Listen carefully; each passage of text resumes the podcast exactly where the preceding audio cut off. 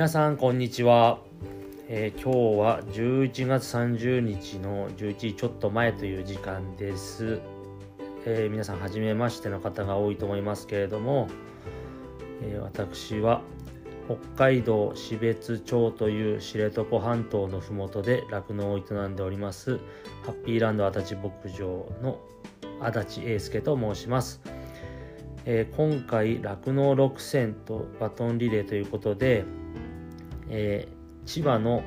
須藤牧場で働いている原さんからバトンをいただきまして210術目ということでお話をさせていただきたいと思います。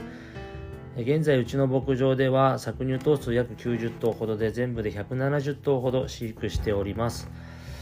えー今日の210術目ということで私からの話すテーマといたしましては技術というよりか考え方に近いのかもしれないんですけれどもテーマは目標目的の設定ということで話させていただきます、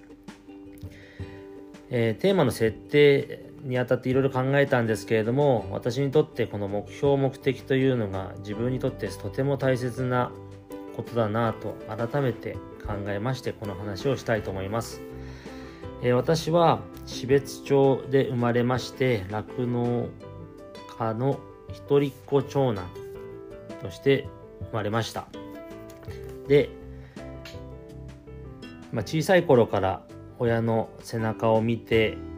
酪農という仕事をどう考えていたかわからないですがやりたくないな休みないなみたいな感じで見ていてやっぱりやりたくないなっていう思いがあったんです。ですが、えー高校大学と親元を離れまあ酪農やりたくないと思いながらも畜産の勉強はしていたんですけれども、えー2000年にとある事件乳業メーカーの食中毒事件がありましてその際に学校給食で次から違うメーカーの牛乳が配られますというニュースをテレビで見た際に子供が牛乳はどこからできているの？というインタビューに対して元気よく工場と答えているのがテレビで流れていました、え私は酪農家で生まれ育ったのでてっきり牛と単純に答えると思ったんですがそれが違う答えだったことがすごく愕然としたというか親がやっていること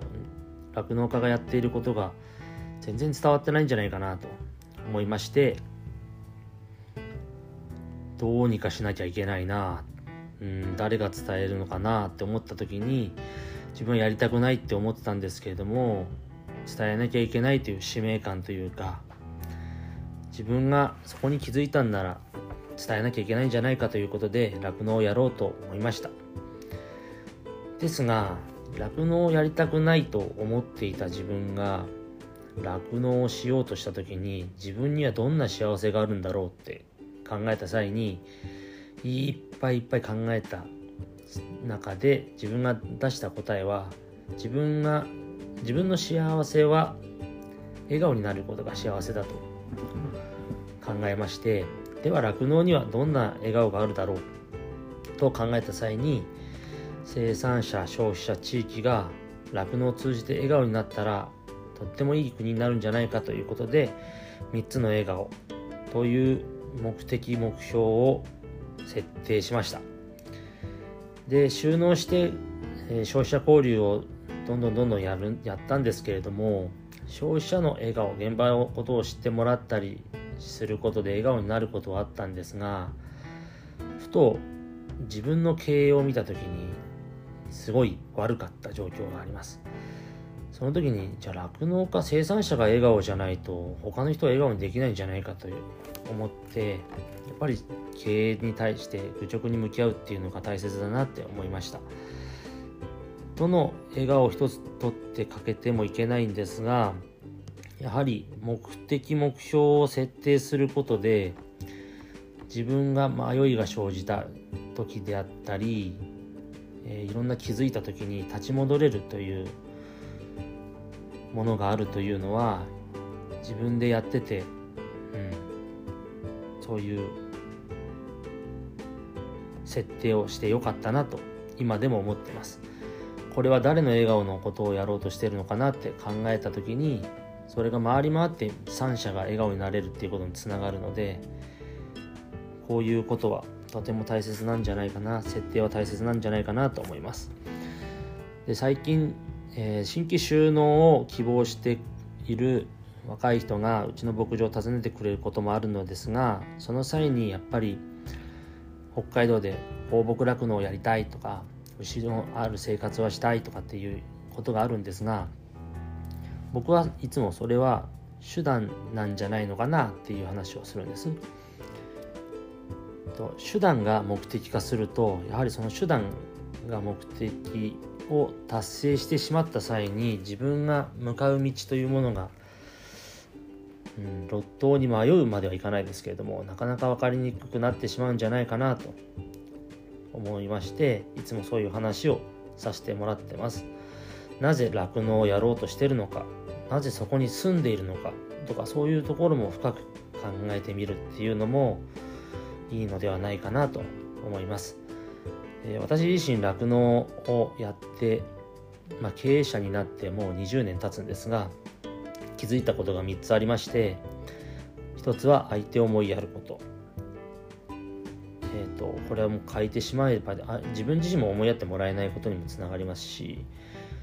相手にもいろんな思いがあって活動してるっていうことも考えつつまず相手を思いやる。そして2つ目が言い訳をしない。言い訳ばっかりしてるとやっぱりついてくる人もいなくなりますし責任逃れっていうことにもなりかねないので言い訳をしない。そして3つ目が人のせいにしない。やっぱりこれ人のせいにしてると自分のやってることの間違いだったりっていうことに気づかないこともありますのでこの3つを、まあ、どんな世界にも、うん、どんな世界にも通ずることある言葉かもしれませんけれども私は酪農をやってこの3つの気づきを気づかせていただきました。それで今そういうのを踏まえて自分の中でも大事にしているのが酪農はやっぱり365日同じような仕事をしていますがこれでいいやってこんな感じでいいやってなってしまうと、うん、やっぱりマイナスの方にしか触れていかないのかなというふうに思います実際自分自身が若い時に、うん、これでいいやって思っていてずるずるずるずる悪い方に行ったっていう過去がありましたのでやっぱりこれでいいやという考え方からこれでいいのかなっていう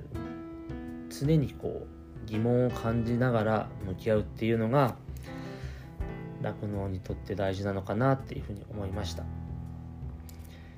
えー、そんな中私の牧場でも、えー、妻と一緒に協力しながらいろんなことを